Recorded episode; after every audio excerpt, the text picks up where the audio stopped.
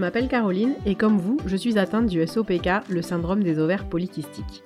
Après des années d'errance médicale, j'ai reçu mon diagnostic et j'ai passé les années suivantes à décortiquer le sujet sous tous les angles. Je ne suis pas médecin, mais je vis le SOPK au quotidien et je suis devenue une vraie pro sur le sujet. Si vous aussi vous êtes convaincu qu'une bonne compréhension du SOPK est la clé pour apprendre à bien vivre avec, si vous aussi vous avez envie de connaître les rouages de votre corps pour apprendre à maîtriser vos symptômes, alors vous êtes au bon endroit. Bienvenue dans la mécanique des cycles, le podcast à l'écoute de vos ovaires.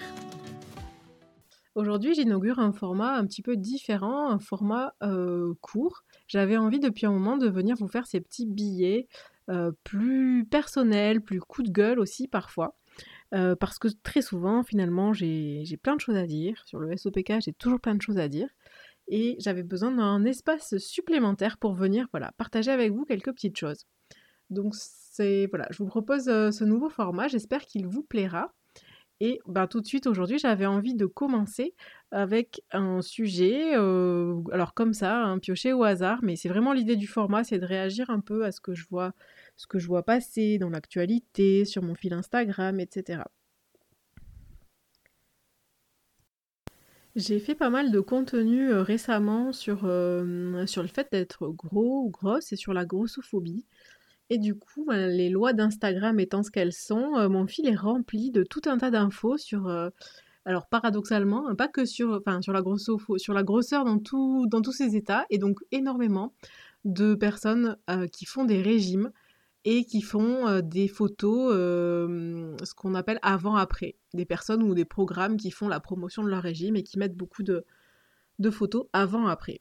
Et j'avais envie de partager avec vous là-dessus parce que c'est quelque chose que je retiens vraiment de, toute la culture du régime dans laquelle moi j'ai baigné euh, toute mon enfance, euh, adolescence et jeune adulte.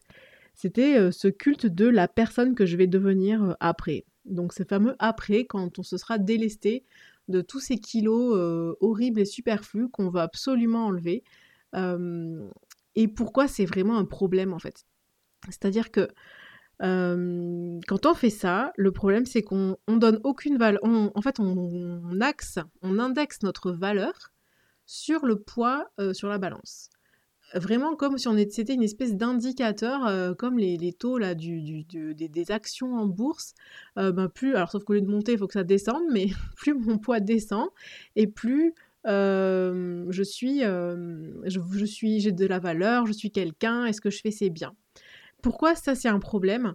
En fait parce que bah, comme en fait un régime ne fonctionne pas à moyen long terme, il y a quand même beaucoup de chances que ce poids soit repris et que au final bah, le, cerveau fasse le mécanisme inverse, c'est-à-dire que pendant tout le temps où on a pensé oui, avant, après, maintenant après, je suis trop belle, je suis beaucoup mieux, mais en fait quand le poids revient, on va penser exactement l'inverse, c'est-à-dire ah bah mon poids remonte et donc je redeviens quelqu'un de moins bien quelqu'un qui a moins de valeur, quelqu'un euh, qui, qui fait pas bien les choses, qui a moins de volonté, bla bla bla, tout le narratif du régime.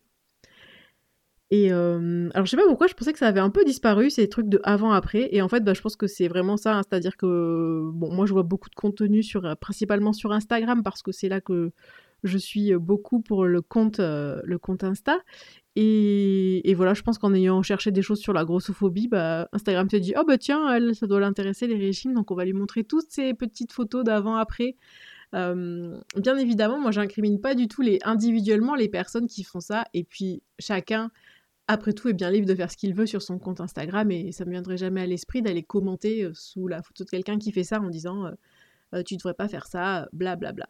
Mais je voulais quand même partager euh, ça avec vous parce que je sais qu'on est nombreux, euh, nombreuses à avoir pensé ça, fait ça. Moi aussi, hein, je pense que j'ai fait ça il y a sans doute longtemps, mais ou petite anecdote, je me rappelle, moi j'étais longtemps chez Weight Watchers, qui était quand même le spécialiste de l'avant-après. et des photos comme ça dans le magazine Weight Watchers. Je me rappelle à l'époque, euh, pour faire rêver euh, toutes les clientes. On mettait voilà qui la personne était avant. Alors avant, la photo avant, c'est jamais une photo où vous êtes euh, mis à votre avantage, où vous êtes bien, etc. C'est toujours une photo avec des mauvaises couleurs, où la personne elle se tient bizarrement. presque on dirait que c'est une photo qui a été prise, la personne ne regardait même pas qu'on la prenait en photo. Et puis la photo d'après, bien sûr, c'est une super photo, studio, machin, on a la bonne posture, la bonne manière de se tenir, on rentre bien le ventre, euh, on sort la poitrine, tout ce qu'il faut. Voilà, comme ça, ça fait encore plus de différence. Euh, bah, voilà, le problème en fait, c'est que la personne qu'on est, on est toujours la même personne en fait, peu importe le, poids qui est autour de nous. Et malheureusement, notre société nous fait croire bah, autre chose. C'est vraiment dommage. Et moi, ce que je voulais vous dire, c'est que vous n'êtes pas, euh, vous n'êtes pas la, photo, euh, la, photo avant en fait. Quand vous êtes gros, vous êtes bien tel que vous êtes. Vous n'êtes pas la photo avant qui est euh, en devenir de devenir euh, demain une photo euh, d'après. je sais pas si ça a du sens ce que je dis, mais vous n'êtes pas le avant. Vous êtes vous maintenant. vous êtes comme vous êtes. Franchement, les régimes, bon, je pense que vous l'aurez compris. moi, c'est pas ma tasse de thé et c'est démontré en plus que ça n'est pas efficace et surtout, enfin, mentalement, se dire qu'aujourd'hui, on est juste quelqu'un en devenir ben c'est pas bien. Enfin, on est tous des gens en devenir parce qu'on va tous évoluer, mais axer ça sur le poids, franchement, c'est pas du tout une bonne manière de, mesurer euh, la valeur de la personne qu'on est.